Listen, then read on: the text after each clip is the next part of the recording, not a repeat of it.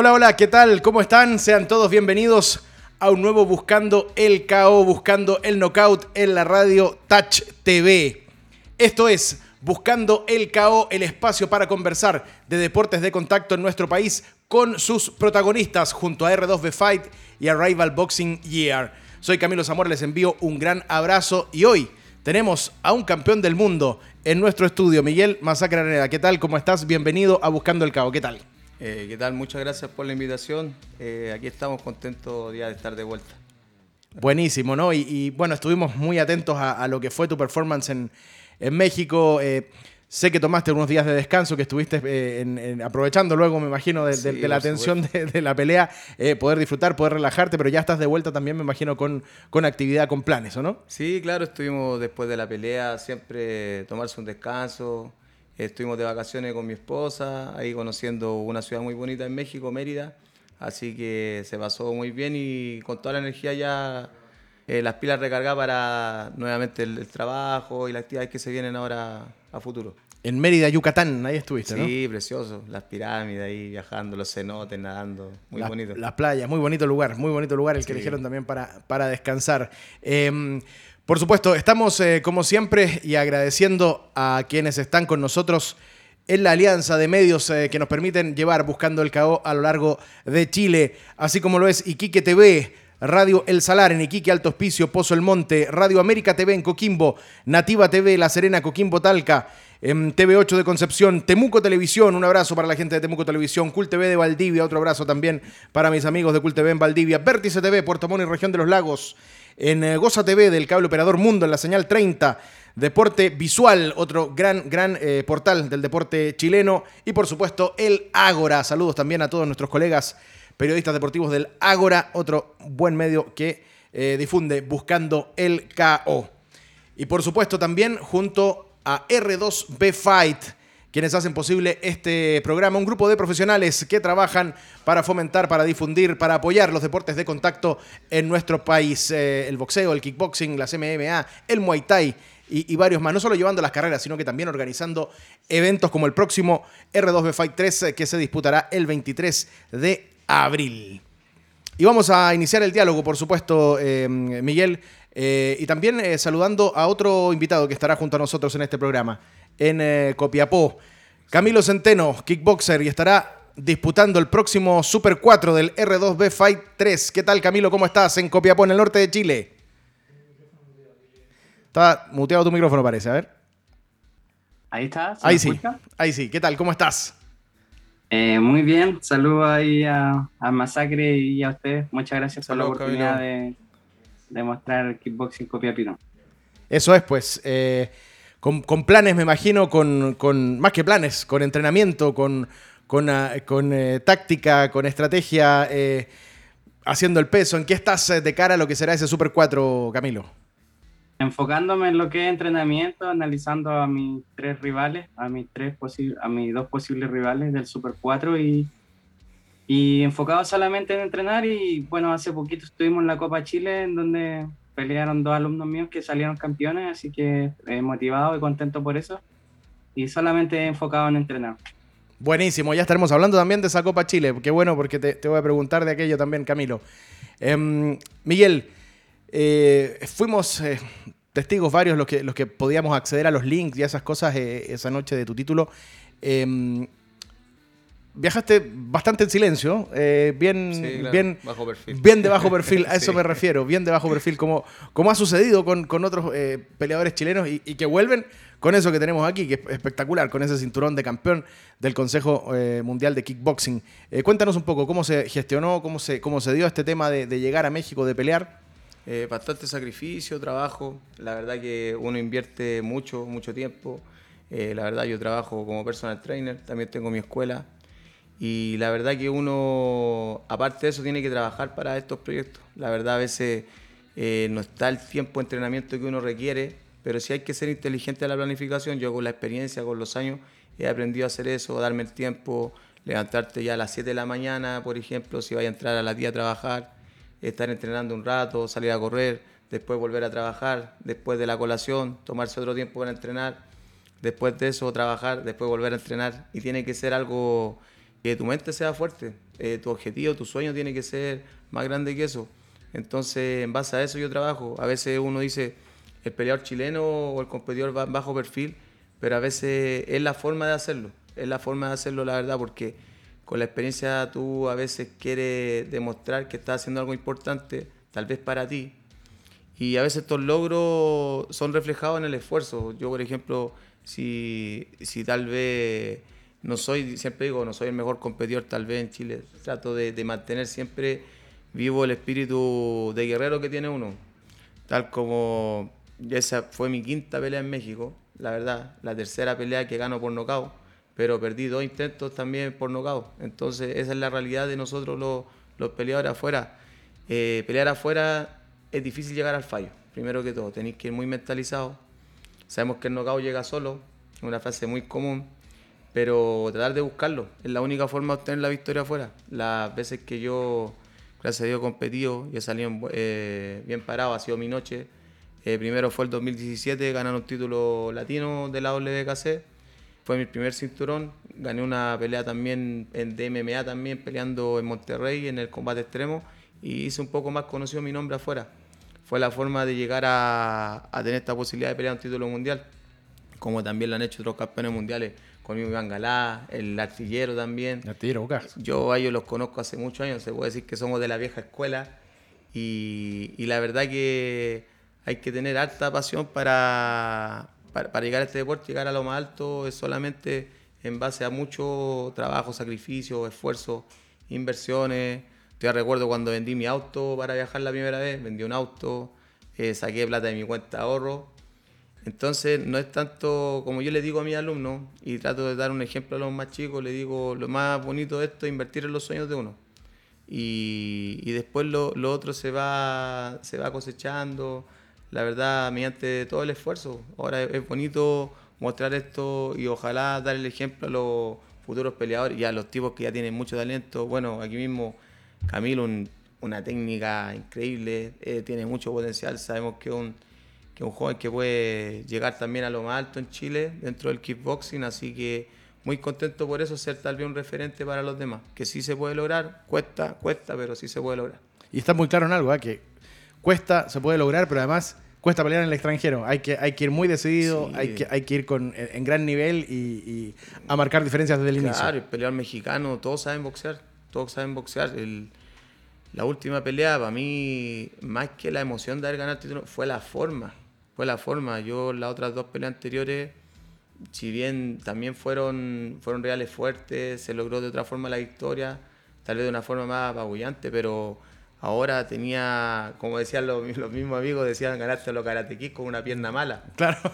Entonces fue, fue de esa forma, la verdad, estaban todos en, en, la casa. Me acuerdo que a las 5 de la mañana aquí en Chile estaban viendo algunos en directo y me decían, vimos que caíste porque el, yo, yo la verdad peleé lesionado, peleé con un desgarro. Entonces uno dice, eh, estáis en, en este evento, te empezáis psicológicamente, te voy a boicotear porque dicen, no, ya, ya, yo no doy para esto, estoy desgarrado a una semana, entonces yo tal vez voy a perder, empezáis a cuestionarte. Ah, claro, A, pelear el combate antes. Claro, Mira, yo le, voy a pedir a, nuestro director Álvaro Guerrero a ver si no, nos puede mostrar el momento ¿ah? del, del knockout en México. Porque es lo que tú estabas mencionando, que era, que era eh, eh, el tema que uno comienza a pelear antes, porque estabas con ese desgarro, porque estabas medio complicado, claro, pero, pero la definición, sobre todo para, por si alguien, alguien alguno de los, seguidores no, no lo ha visto no, o no ha tenido la posibilidad de verlo, porque de verdad, claro, tú decías, ah, mira, ahí está, ahí está. Y, ah, sí. ahí está, mira, esa es, esa es la patada con la que terminas ganando el título mundial y se terminaba, el referee ni siquiera cuenta, y, era el momento en que, en que comenzabas a celebrar. Yo, yo escuchaba al relator mexicano gritaba de una forma porque eh, efectivamente fue, fue un, un, knockout fulminante con el que logras eh, conquistar el título mundial del Consejo Mundial de Kickboxing. ¿eh? Mira, ahí, ahí, otra vez, lo vamos a ver. Ahí, eso es con giro. Eso no, lo, no, no, estaba pensado, eso lo, lo, lo, buscaste, salió en el momento, viste, el, viste el flanco que estaba ahí, ahí libre. Sí, hay que tener, hay que ser mente fría a veces, pero es una patada que yo practico desde niño con, con mi padre, en el taekwondo le llamamos Furio Chagi. ¿Ya? Y es el cuarto knockout que tengo, primera en kickboxing, eso sí, pero otros knockouts que he hecho en competencias de taekwondo, light contact, me ha dado un campeonato también. eh, no caí con el pie, de, no estuve con la pierna, no caí, o sea, de, pie, porque no tenía la pierna de apoyo, si no me reaccionaba, la verdad. Entonces voy a la esquina y no reaccionaba de lo que había pasado. Yo me voy buscando la esquina blanca para la cuenta. ¿Ya? Entonces veo que todos suben arriba al ring y no reaccionaba. Entonces un amigo, Rodrigo Soria, que es campeón de Muay Thai en México, sube al ring, que me estaba viendo en la esquina, me levanta y dice, Miguel, ganaste. Y yo me emocioné porque, por la forma. Claro. Lo que no asimilaba, y lo digo con toda sinceridad, que había sido el título mundial. Porque está ahí tan mentalizado, tan concentrado en la victoria, dije, ya, al menos gané. Y sube un alumno y amigo al talador, y el padre de Mauricio, que también es un alumno que compitió en México, y me dice, oye, ganaste el título mundial, y yo, ah, ¿en serio? No, no reaccionaba. Entonces fue, eh, se puede decir doble, triple mérito, la verdad, fue, fue muy bonito. No, tremendo, tremendo. ¿Qué te pareció, Camilo, la, técnica ahí utilizada para, ganar el título mundial por parte de, Masacre Araneda? Eh, no, genial. También es una de mis patadas favoritas. Eh, yo me la sé, pero de por karate, un Uchiro Ura Mawachi Uchiro, sí. Que es al revés de, la Mawachi, de la típica patada, con giro. Así que no, genial que haya obtenido un título mundial y de esa manera dos títulos mundiales en Chile han sido por nocaut en México, una del profesor Iván Galá y otra del Masacre. Y es muy, como dice Miguel, es muy difícil que los chilenos logren obtener triunfos significativos afuera, ya que por fallo, eh, por punto, casi nunca nos van a dar las peleas, así que casi la única manera de obtener esos triunfos grandes por knockout y, se las mandó Miguel porque eh, yo vi, yo estaba viendo el combate y, noté que tenía como una lesión y yo dije, ucha, ojalá que pueda seguir eh, combatiendo. Y de repente sacó una finta con una, una circular hacia adentro y luego cayó con la pierna derecha adelante y sacó la, la patada con giro y la conectó justito en la sien, independiente que no haya caído con el pie o que se haya caído en la patada, igual la, la, realización fue muy buena y obtuvo lo principal que es la efectividad y el knockout, así que eh, lo vi el otro día en la Copa Chile y lo saludé, pero no, no donde nada muy metido con, con, la competencia, no logré saludar, eh, felicitarlo y adelante de todo, eh, felicitarlo a él muy bien porque nos dejó parado a todos los chilenos en el extranjero de muy buena forma, pues, así que felicitaciones. Muchas gracias, amigo. Os. Muchas gracias. No, por supuesto. Y buen, buen dato además el que, nos, el que nos entrega Camilo, porque efectivamente yo me acuerdo también del knockout de, de Iván Galás ganando con esa patada a, Hernández. Claro, claro, es buen, es buen dato. son dos chilenos ganando por knockout con, con esas patadas. Eh, Camilo Centeno, eh, quiero preguntarte por el próximo Super 4. Eh, R2B Fight 3, aún con un escenario que no se, no se ha publicado, dónde va a ser el, el evento. Pero efectivamente ya eh, son eh, combates algunos que se han eh, ido confirmando, como el de la maquinita con, con José Fatelles, como por ejemplo este Super 4. tenemos una foto del Super 4 ¿ah? para que también lo analicemos aquí junto a Miguel y junto a Camilo. un Super 4 que promete ¿ah? en 64-500, Camilo. ¿Cómo estás con esa categoría, con esa división? ¿Bien? ¿Cómo va a ser tu, tu tema con el corte de peso? ¿Y, y te atreverías a ir analizando quizás los posibles rivales? Claro, sí, no hay problema. Eh, esa categoría yo salí campeón nacional profesional el año pasado de título K1 Pro Series, que era de la misma categoría, o sea, de 64 kilos. Lo peleé contra Joaquín Morales, que Joaquín tiene una carrera amateur envidiable, campeón panamericano, sudamericano, nacional y mundial también, y, pude obtener la, la victoria contra él y llevarme el título de K1 Pro Series profesional de, hablado por WKF y por WKC, así que eh, sería como una revancha pelear contra Joaquín, una revancha para él. Y, contra Carreño nunca he peleado, es un peleador muy, muy explosivo, muy bueno, técnicamente ha mejorado mucho últimamente en sus peleas y Loco Díaz ya tiene experiencia en, en el extranjero, etcétera, y ya hemos peleado dos veces amateurmente y he perdido las dos pero siempre han sido controversiales los resultados, ya que muchos han dicho que he ganado yo, otros dicen que han ganado él. Entonces, lo mejor sería eh, ver el resultado ahora en una pelea profesional y obviamente yo voy a ir a buscar con todo el título y no dejar ninguna duda, ya que como siempre soy visita en Santiago, yo soy de región, soy de Copiapó y para ganar en Santiago no me quejo de los resultados, pero siempre cuando gano es porque realmente arraso a mi oponente o no cae ninguna duda. Porque las veces que ha cabido alguna duda casi nunca me he llevado los resultados hacia mí. Así que voy mentalizado en ir y ganar los tres rounds, que no me ganen ningún round y llevarme el título para el norte, porque para el norte se va el título de R2B Fight el título del Super 4 del R2B Fight 3.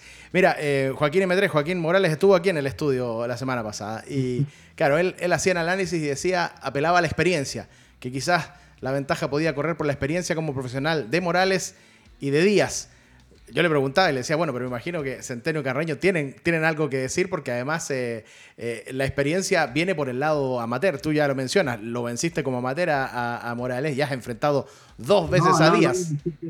No, lo vencí como amateur a Morales, lo vencí como profesional. Perdón, como, perdón, como profesional.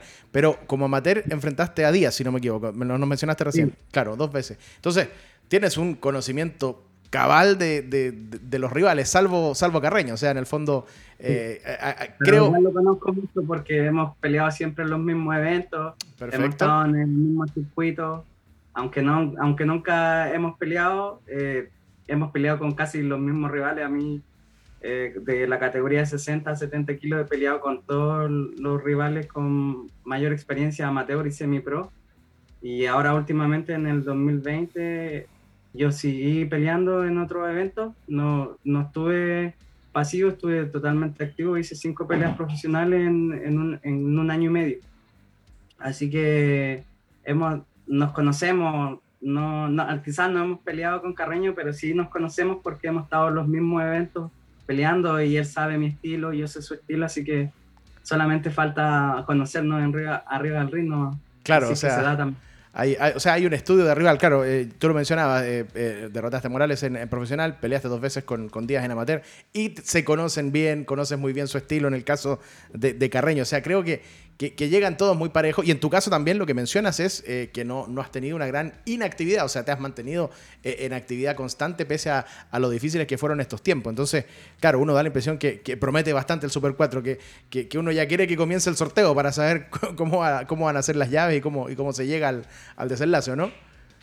Sí, claro, sí, al final eso es lo, se podría decir lo difícil en el Super 4 porque en una pelea pactada tú preparas, bueno, Masacre lo sabe, uno se prepara al campamento exclusivamente para pelear contra ese rival, como para ver las falencias de ese rival y poder entrenar exclusivamente para, para aprovechar los errores de ese rival. En cambio, en un Super 4 uno se tiene que preparar para tres estilos totalmente diferentes. Morales es un estilista que espera mucho, es muy analítico, explosivo y, y Carreño tiene mucho poder, tiene poder de knockout, está boxeando muy bien y, el día mantiene la distancia. Entonces son tres tipos de personas que pelean totalmente diferentes y eso es un poco más difícil, pero hay que prepararse para... me voy a enfocar en mi estilo, también saber los estilos diferentes de, de los demás peleadores, pero no, no, creo que me enfoque solamente en ellos, sino que me voy a enfocar en, en perfeccionar y, y pulir mi herramienta y para que el día del combate pueda tener los mejores resultados. Claro, claro, esa es, esa es la idea y el plan para llevarse el título hasta Copiapó que tiene Camilo Centeno. Miguel Aranea, ¿cómo lo ves tú como, como un conocedor de, nuestro medio, del kickboxing también? Eh, eh, este Super 4 se ve, promete, ¿no? Con, cada uno de los exponentes. La verdad, tremendo nivel. Eh, son chicos que están muy activos. ubico algunos, por ejemplo, bueno, Camilo ya lo ubico, tiene un estilo muy fiel a su estilo, sobre todo el karate. Eh, es impredecible, es certero también en su técnica. Eh, a Carreño también lo ubico, él tiene un estilo más agresivo y fajador, la verdad. Y bueno, Joaquín Morales también es conocido, también eh, se escuchó también que había peleado en México contra el mismo Tepaneca. Así que es un choque de estilo. Lo, importante es mantener bien el plan de estrategia, el trabajo que, están realizando me parece que es muy profesional. Eso de, hacer un Super 4 y estar pendiente de todos los estilos, tienen que estar fieles en eso. Eh, allá no lo digo mucho, pero sé que también tiene experiencia. Entonces, eso va a ser muy, muy entretenido y, la verdad que, que, prende. O sea, para los fanáticos del kickboxing van a ser tremendos combates y lo, lo, bueno son los choques de estilo. A mí me encanta eso cuando... Los choques de estilo, escuela, claro. Exacto, y, y, siempre el plan es la estrategia, ser fiel a la estrategia de cada uno. Sé que uno sale con cosas nuevas, eh, así que no, yo eh, es muy motivador y también dan ganas de ver esos combates ya. ya, ya querés estar ahí también, ¿eh? Sí, claro. ¿Por qué no? no ojalá, pues... ojalá, me salga alguna magia ahí como masacre. Una pata con giro. sí, fiel, fiel a tu técnica, fiel a tu técnica, no, amigo. Queremos... Es, la, mejor forma de terminar un combate con una pata con giro y un knockout exquisito para mí. Eh, los patas con giro son lo que más me gusta y siempre la hago en, en combate. He tenido pocos knockouts así, uno o dos, en, todo, en todas las peleas que he tenido. Pero no, genial sería ganar un título con una pata con giro, así que no, bacán. Y dicen que no hay mejor juez que un buen knockout, así que eso es, eso es lo, lo, primordial. Sí, ¿eh? no, knockout efectivo. La verdad, efectivo, sí, eso es lo único. Quiero saludar a Mauro F, dice grande masacre, a Tatiana Morales, a Ronald Ortega Calderón, eh, también a Alexis Pincheira, eh, Alejandro Gómez, Guillermo Castillo, Sangüesa, Álvaro Farías, eh, Cate Cate, eh, saludos a Centeno Castro. Eh, muchas gracias a todos quienes están también ahí por a través de Facebook eh, Live, eh, el Facebook Live de la Radio Touch, disfrutando con Buscando el Cowboy con estas dos tremendas figuras de nuestro kickboxing. Em, nosotros teníamos unas fotos ahí, Miguel, videos te ves en el ring, te ves en la jaula, eh, te ves boxeando en, algunos, eh, en algunas fotos. Eh. Ah, hablábamos de estilo recién. Has estado también en, ring, en la jaula, en tatami, te has movido por, por, por todas las superficies, ¿no? Sí, la verdad, bueno, yo empecé desde muy niño en, en taekwondo.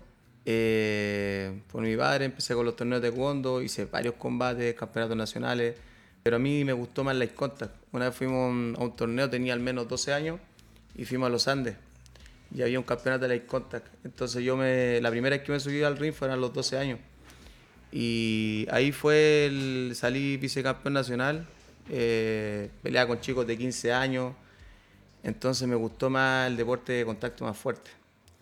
Después ya con el tiempo fui a muchos torneos de, de Light Contact, empecé a debutar ya en kickboxing amateur. En ese tiempo me acuerdo que había una, una liga que se peleaba kickboxing amateur sin canillera y con cabezal, la verdad vieja escuela. Era muy brutal el kickboxing en esos años. Eh, hice mi segunda pelea, todavía me acuerdo, con un amigo también, Eladio. Y después peleamos profesional y boxeo también. Entonces, Eladio tenía como 40 peleas y era mi segunda pelea de kickboxing, pero yo ya tenía 20 peleas de boxeo, la verdad. Y bueno, y mi paso por el Club México, glorioso Club México, donde también grandes amigos que también son profesionales y campeones como el, el, Oscar Bravo, que está en Estados Unidos. Hicimos una selección del Club México en ese tiempo.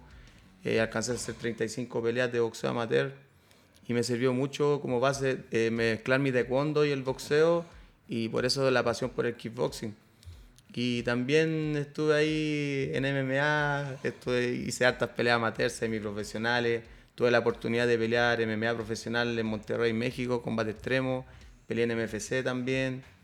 Eh, así que, como dices tú, harto camino recorrido y, es bonito esto, es bonito, porque a un artista marcial eh, quiere ver de todo, eh, quiere ser completo en un momento.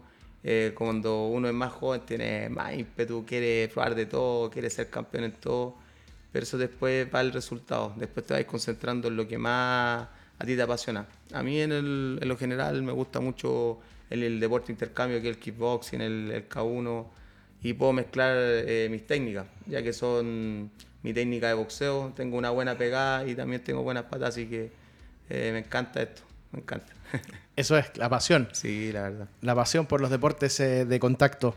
Em, Camilo Centeno, quería preguntarte también por, por, eso, bueno, tú, tú, eres hombre de, ring, de jaula, de, de, qué superficie, cómo comienzas también en esta pasión, cómo son los deportes de contacto.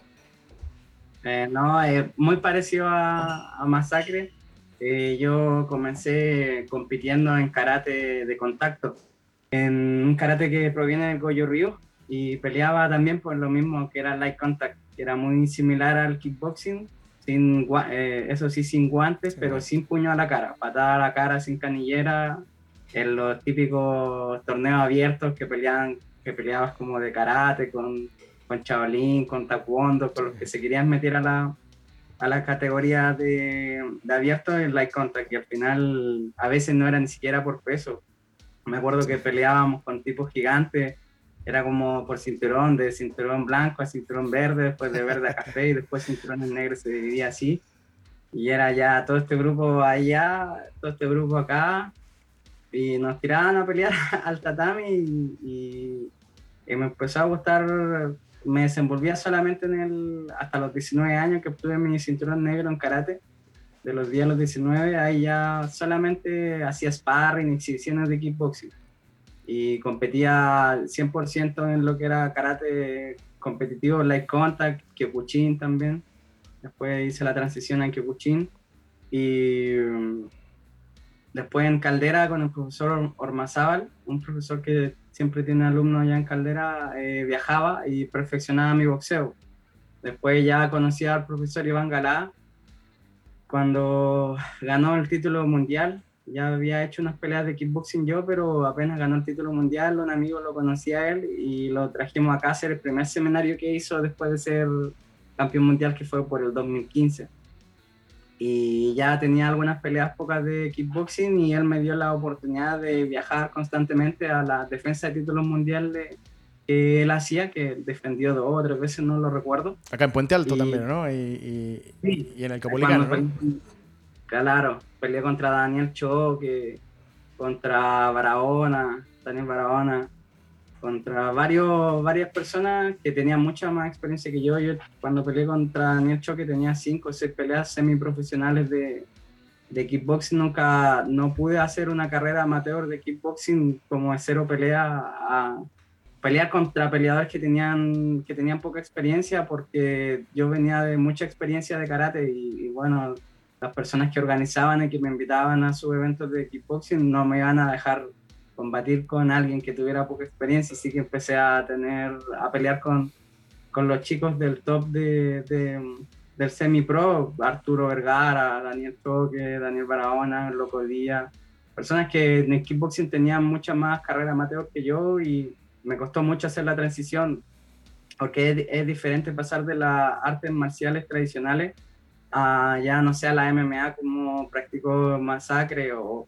o al kickboxing porque son diferentes para ellos. En el karate me protegía solamente de los puños a la zona media y ya en el kickboxing es diferente porque los puños van a la cara, entonces es mucho más fácil llegar un puño a la cara que una patada. El cardio es diferente, el timing es diferente y eso me, me, me costó. Me costó trasladar mi, mi, mi timing de combate de, de, karate, de contacto al, al kickboxing y, y poco a poco lo he ido logrando hasta, sin perder mi esencia del karate, he logrado incorporarlo fielmente al timing de, del kickboxing, que es como, el kickboxing chileno es como un estilo más holandés, son más cerraditos, son pocos los peleadores que se mueven mucho y, y provienen de las artes marciales tradicionales, pues hay muchos competidores que partieron, eh, partieron entrenando derechamente kickboxing, los de la vieja escuela ya, como masacre. Yo fui como, agarré la colita de la vieja escuela, se podría decir. Y, y, provengo de un arte marcial tradicional a, y que hice la transición a kickboxing, pero hoy en día los peleadores de kickboxing, que el nivel de kickboxing de hoy día es espectacular, el, el nivel amateur, el otro día estaba viendo la copa amateur y semiprofesionales, los niños han alcanzado un nivel totalmente diferente de cuando yo peleaba en el 2015, 2014 2013 eh, ha sido boom. Eh, y eso es súper bueno que haya mejorado el nivel de competitividad de, de los chicos y que son chicos también que parten entrenando kickboxing, que no vienen de una arte marcial tradicional como proviene de masacre o también provengo yo que vengo de karate. Claro, porque hoy, hoy incluso hay escuelas de, de kickboxing para niños o de boxeo para niños, claro, y como que hoy ya ya están formándose chicos eh, eh, en los deportes de contacto, claro, claro, y no, no como menciona Camilo eh, en el arte marcial más tradicional. Em, quería preguntar también por planes de este 2022. En el caso de, Miguel Masacre Araneda, vienes de ser campeón del mundo, vienes de ganar este, este título espectacularmente en, México. ¿Qué es lo que viene ahora? Eso es una pregunta importante para este 2022. ¿Qué tienes planeado como equipo o, trabajando de, manera solitaria? ¿Qué es lo que tienes pensado para este 2022? Me imagino también en cuanto a, defender ese, cinturón. Sí, claro, de dentro de lo personal, ahora nosotros como escuela, eh, mi escuela Mancún, eh, nosotros organizamos un evento todos los años que es el torneo MEF y vamos a hacer el segundo torneo el 7 de mayo eh, con la productora GoFi. Entonces estamos enfocados en, ya estamos organizando nuestro quinto evento como Mancún, segundo torneo MEF. Entonces tenemos respaldo de la Municipalidad del Bosque, algunos auspiciadores que ya nos están acompañando, eh, pero nos enfocamos también en el área de kickboxing y como son peleas en jaulas también de MMA. Ese es el primer proyecto enfocado en la escuela. También nosotros estamos haciendo clases para kickboxing para niños. Eh, estamos abarcando más lo que es la arte, artes marciales en general, como el taekwondo, el mismo kickboxing. Y dentro de lo competitivo, sí. Eh, bueno, tengo que hablar con, con la productora Life Night, tengo que defender mi título eh, por, por segunda vez ya la defensa. Y yo creo que voy a optar también por defender ese cinturón y obviamente defender el título mundial. Me gustaría que fuera acá en Chile que fuera en mi país, la verdad sería muy bonito porque ya se da la posibilidad de obviamente pelear nuevamente en el extranjero. Eh, pero me gustaría también salir con mi bandera acá de local. Eso me, encantaría ya pelear. Tengo, creo que eh, estoy con una buena racha, hay que aprovecharlo. Eh, estoy haciendo una pelea ya de forma más inteligente y creo que una buena oportunidad, si Dios quiere, tener el apoyo de empresas gente que se interese en este deporte. Acá, en, como dice Camilo, hay muchos chicos que van en ascenso, la verdad. Eh, nosotros, eh, tal vez la vieja escuela, tenemos que dar el ejemplo eh, como referente para que esto se cada vez tenga más apoyo, más apoyo en general de la empresa, no sé si del mismo gobierno en general nombrarlo, pero acá hay talento. El, el kickbox le ha traído mucha alegría al país, mucha alegría no es por nada, yo también soy fan del boxeo. Pero si tú ves, por ejemplo, tenemos campeones mundiales en el kickboxing, ya estoy en MMA, estamos recién partiendo, algunos están recién partiendo. Tenemos, bueno, grandes referentes como el mismo Ignacio Bamonde. Claro, Ignacio Bamonde, Diego Rivas, que también que lo conozco. En, la UFC, claro que están. Estos peleadores están ahí. Pero nosotros en el kickboxing ya, ya estamos haciendo historia. Ya estamos haciendo historia. Es un deporte que da alegría al a Chile dentro del deporte. El kickboxing está dando alegría, está dando sus frutos. También participé de la, con algunos alumnos que estaban debutando, lo llevé a debutar a la Copa Chile. Y también vi más de 200, creo 250 competidores. Entonces uno va sumando a la popularidad de este deporte. Eso es lo que se necesita. O sea, sueñas con, salir con tu bandera acá en, nuestro país, como lo hizo Galás, por ejemplo, defendiendo su título en Puente Alto o en el sí, en el GOM, claro. Estuve en ese evento, competí con con Eladio Lara esa vez en Puente Alto, después en el contra Sebastián Corral, también tremendo competidor ese chico. Entonces hay que, hay que ir potenciando esos eventos, esos eventos profesionales. Eh, ¿Por qué no hacerlo en el país? Pero yo estoy dispuesto, si en el extranjero hay que hacerlo, yo hay que hacerlo y voy a defender mi bandera donde sea. Ya la última pelea siempre salgo con la bandera chilena, mapuche. Eh, mi señora es mapuche, mi hija tiene sangre mapuche mi escuela tiene nombre mapuche, entonces yo admiro al pueblo por, por lo guerreros que son. Entonces siempre nosotros vamos con esa intención de pelear. Yo la verdad que hace tiempo que, digo, eh, más que el ego o salir a pelear, los que se apasionan por este deporte eh, sabemos lo que es subirse, lo que te da llegar a tu máximo, a tu máximo nivel. Por eso uno lo hace, eh, quiere llegar cada vez superarse, eh, tal vez en la otra pelea, tal vez ya ganaste un título mundial, no dice, no, yo con esto ya me retiro. Pero dice, pero pude haber hecho esto, esto, otro. Entonces vas con la gana de seguir trabajando. Es muy difícil retirarse, la verdad. Claro. Pero si Dios quiere poder defenderlo acá en Chile, sería otro sueño cumplir. Eso es, y ojalá que, pueda ser. Vamos a estar también muy atentos a, ello, eh, Miguel.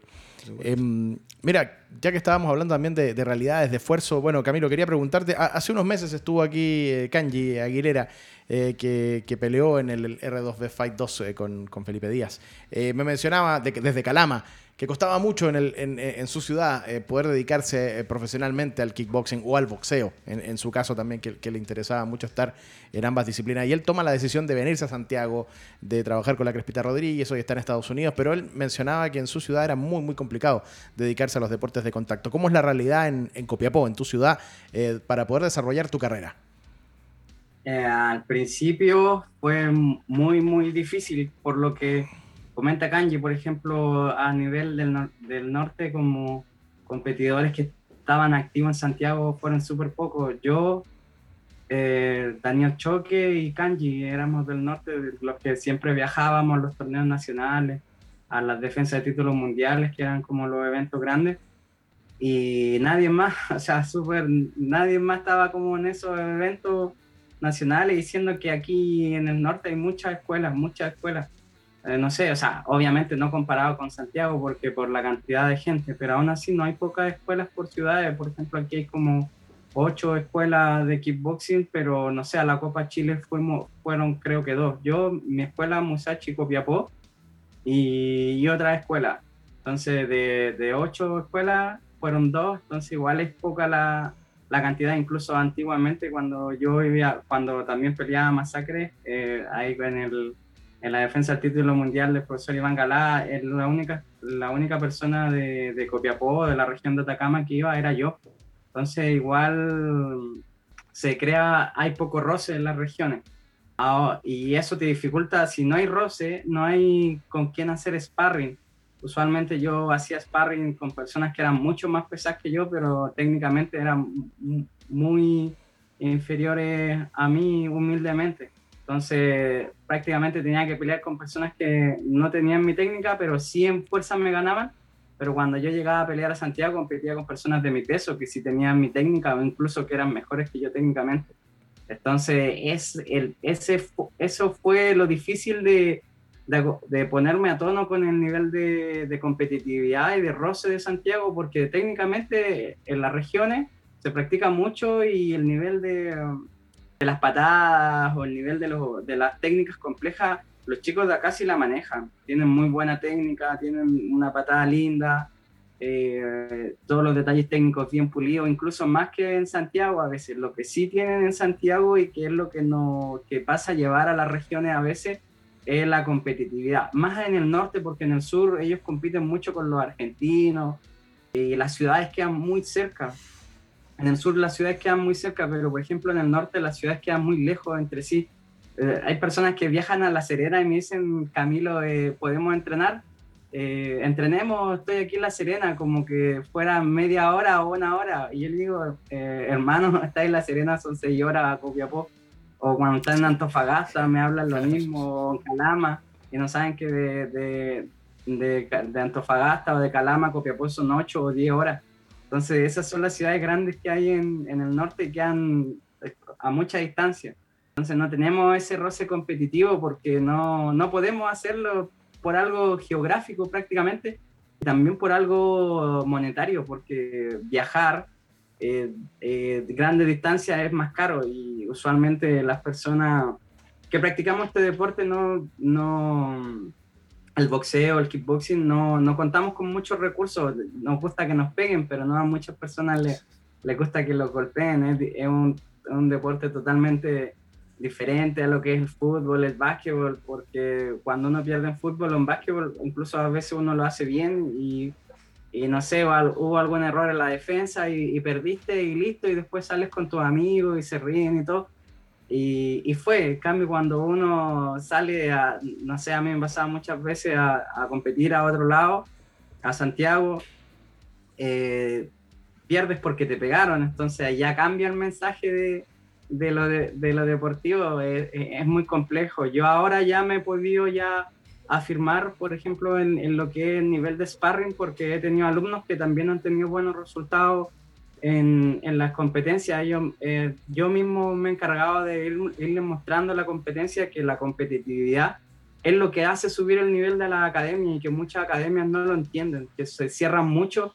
Y no, lo, lo mejor para tus alumnos es que ellos vean, el, la, vean la competencia, vean el país, vean que que no, que no, que pegarle a todos los de tu academia, por así decirlo, no te hace bueno por ser el mejor del patio, no significa que sea el mejor de la ciudad o del país, incluso de, de Latinoamérica, eh, que ahora, bueno, Masacre tiene la experiencia de ya pelear en Latinoamérica, de ir al extranjero y ver que el nivel es diferente y va cambiando. Entonces, eso, ese paso me falta a mí y también es lo que quiero hacer. Voy a hacer un, un campamento en Brasil con Guto Inocente, que es un campeón mundial de kickboxing, en mayo.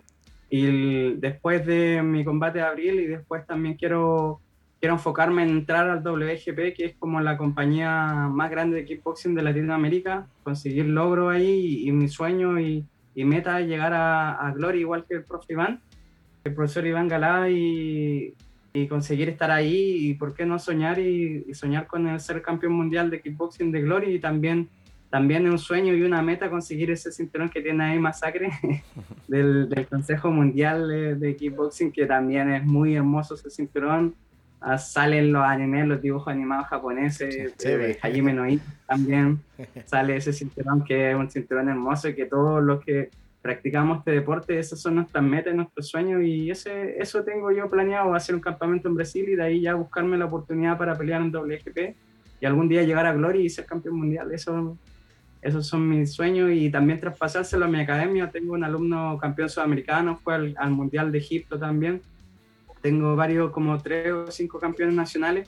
Entonces esa es, mi meta, yo, lograr mi propio sueño y meta y también traspasarle esos conocimientos mis alumnos de Copiapó que no se encierren, que no nos quedemos aquí en esta ciudad chica, que vayamos a competir a Santiago, que vayamos a competir al sur, que vayamos a competir a Iquique y ir subiendo el nivel porque la única forma de subir nuestro nivel es compitiendo, no solamente entrenando mil maguachi al saco porque el saco no, no te va a responder un puño. el saco no, devuelve golpes, claro.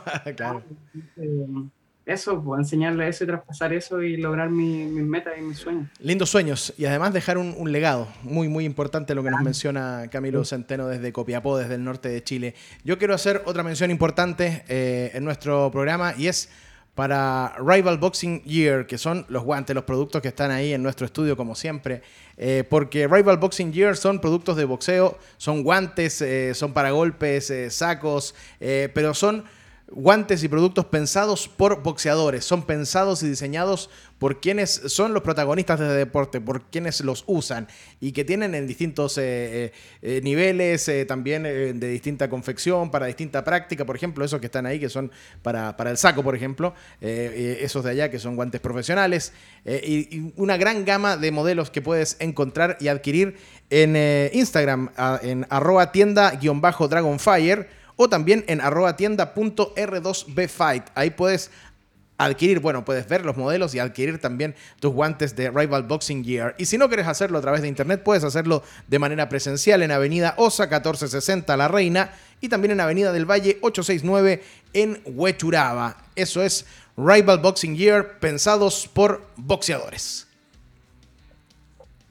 Y yo en esta parte del programa siempre, Miguel, Camilo, quiero llevarlos a temas de actualidad.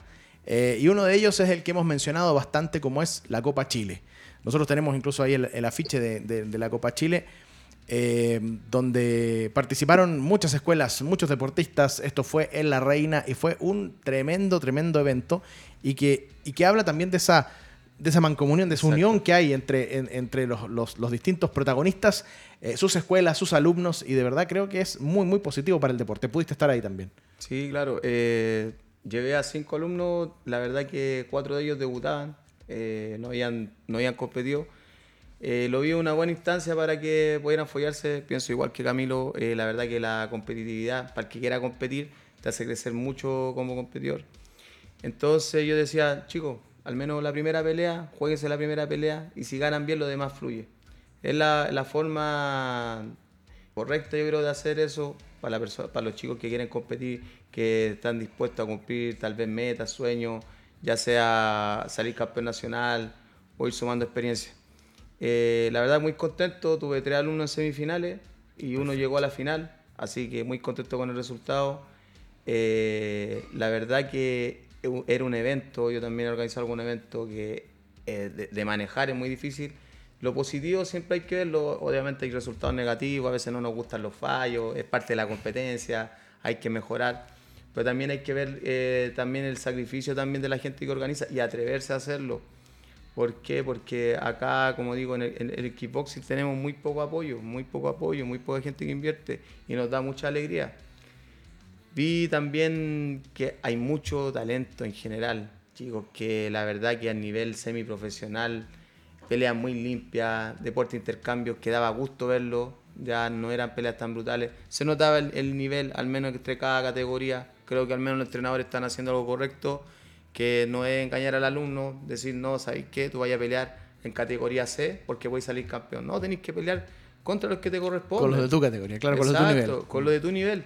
Entonces yo vi que al menos a mis alumnos les tocó gente al menos de su nivel. Tal vez otro chico que hacía boxeo, hacía otro arte marcial, se nota la diferencia. Pero es bueno siempre llevar a los chicos a que peleen a su nivel. No, no, no nos vayamos tanto por el tema del campeonato. Era experiencia, sumaron experiencia. Eh, lo que me gustó el manejo de los tiempos. Eh, partieron a las 9 de la mañana, tenía un alumno que peleaba a las 9.05, por ejemplo, y al menos a las 5 de la tarde, 6 de la tarde creo que ya se terminó, creo que se manejaron bien los tiempos para tanto competidores y siendo en el tema clasificatorio.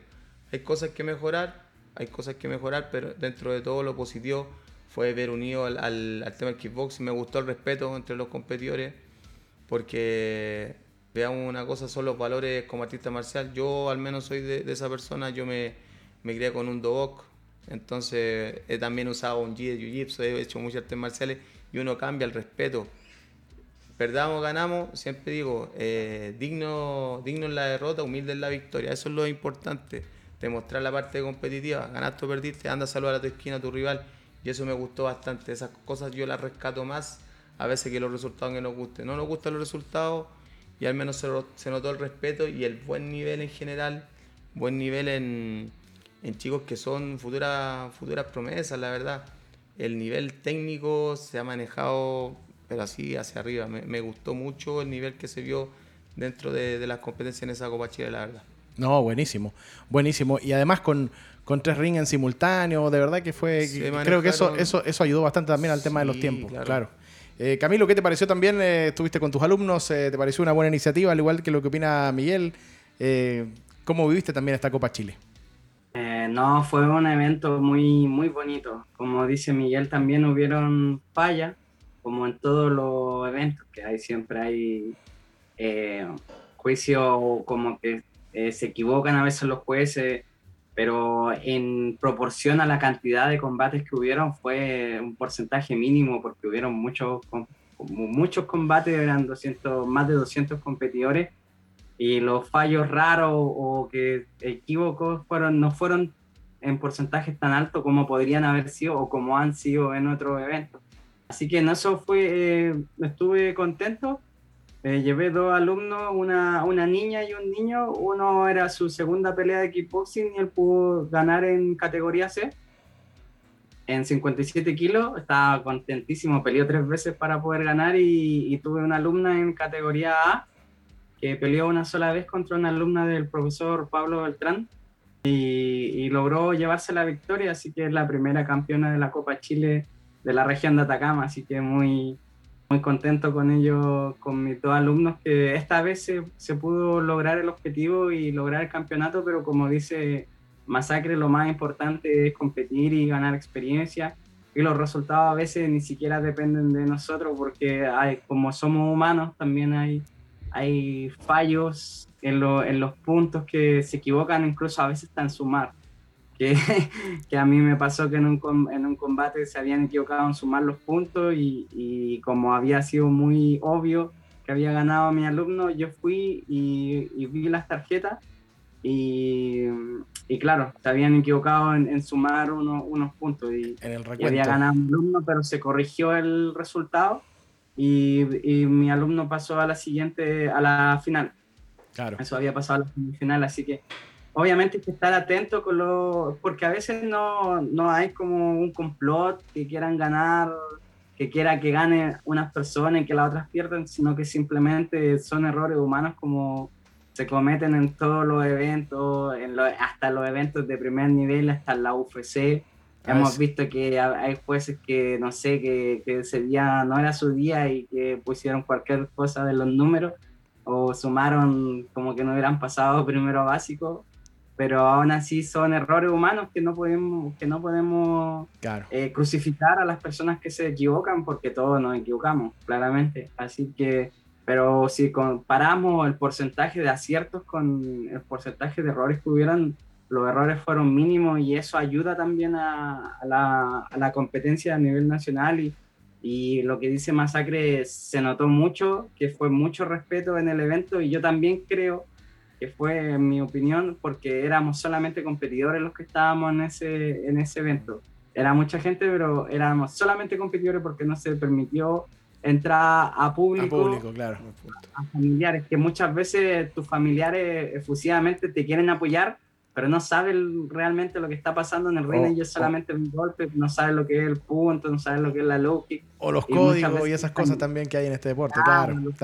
los, códigos marciales que tú tenés que saludar a tu, a tu rival después de, de la pelea, si ya se pegaron mucho, se dan el abrazo y, a veces las personas, tus familiares, tus amigos, no entienden, eso, y se dejan llevar por las pasiones y eso muchas veces en los eventos hace que hayan conflictos que en cual en este evento no se logró, no, no se dio, perdón, no se dio porque éramos solamente público, artistas marciales, coach y competidor.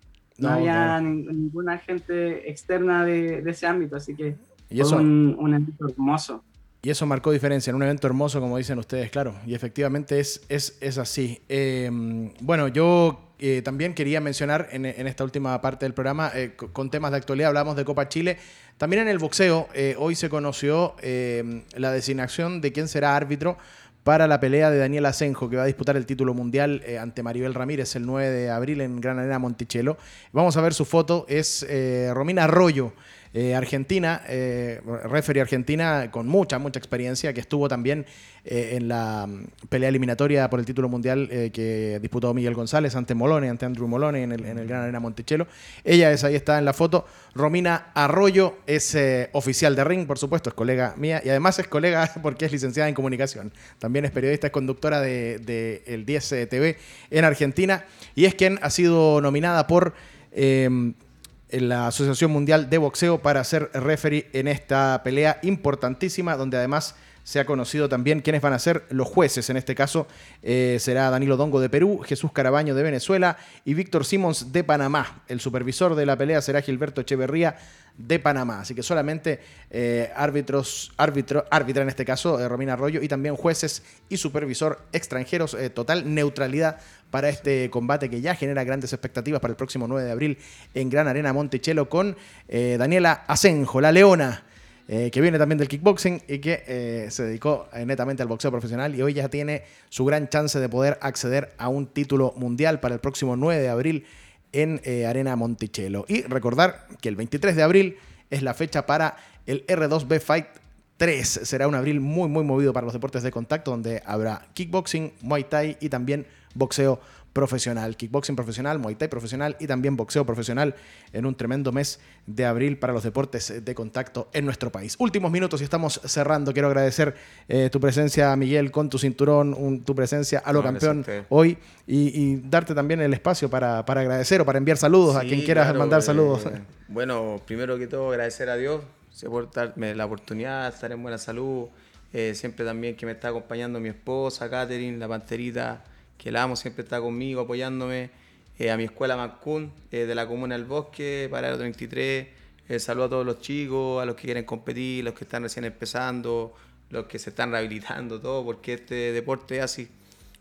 bueno, también a, a Gial, a la clínica acá que me está, siempre me apoya bien en el tema de rehabilitación, después de cada competencia.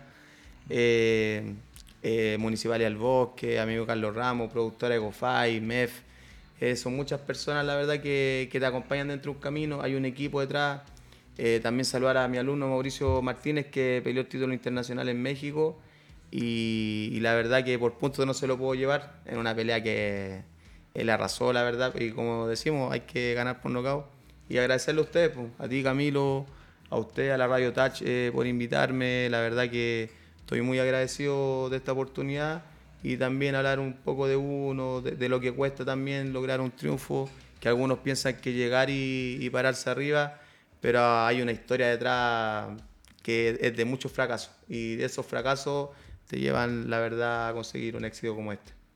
Así es, grandes, grandes éxitos como este título mundial. Camilo Centeno, últimos minutos, eh, saludos, aprovechar eh, nuestra pantalla, nuestra radio también, por supuesto, para agradecer y para quizás eh, ya generar más expectativas aún lo que será el próximo 23 de abril. bueno, primero que nada, saludos a todas las personas que me apoyan, que me aman y también saludar a todos los kickboxers de, de Chile, de las regiones que de la capital y de las regiones que cuesta también salir y competir a la capital, así que um, ellos que darle mi energía y mi fuerza para que se sigan esforzando, viajen, que junten su, su, su, platita para poder viajar, porque eso es lo que más cuesta, ya que nuestro, nuestro deporte no, no es financiado por el Comité Olímpico todavía, aunque ya creo que salió preolímpico Así que de a poquito vamos a poder optar a, proyectos y a financiamiento por el gobierno.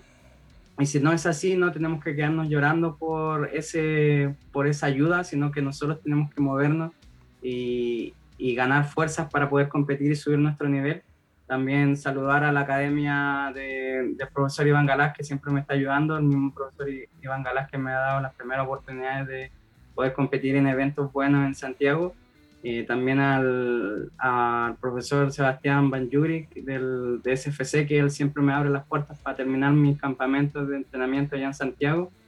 Y a mi mejor amigo de kickboxing, mejor amigo de, hace mucho tiempo, que sin, sin, él no hubiera podido seguir compitiendo en el kickboxing, a Sebastián Medina, Sebastián Malbrán, más conocido como el coach Malbrán, que siempre me está apoyando así, es un pelado moreno que siempre anda conmigo. y, y mandarle muchos saludos a mi bro y a todos. Saludos a todos, también a felicitar de nuevo a, Masacre, que es una inspiración para todos los kickboxers que estamos compitiendo y que queremos obtener esos resultados y, llegar a obtener lo que él obtuvo. Y, ir más allá todavía y llegar a, a, competir en todas las partes del mundo y lograr buenos resultados, que son, son los objetivos que, que queremos nosotros y que las nuevas generaciones que vienen que tienen que cumplir, así que eso. Os. Os.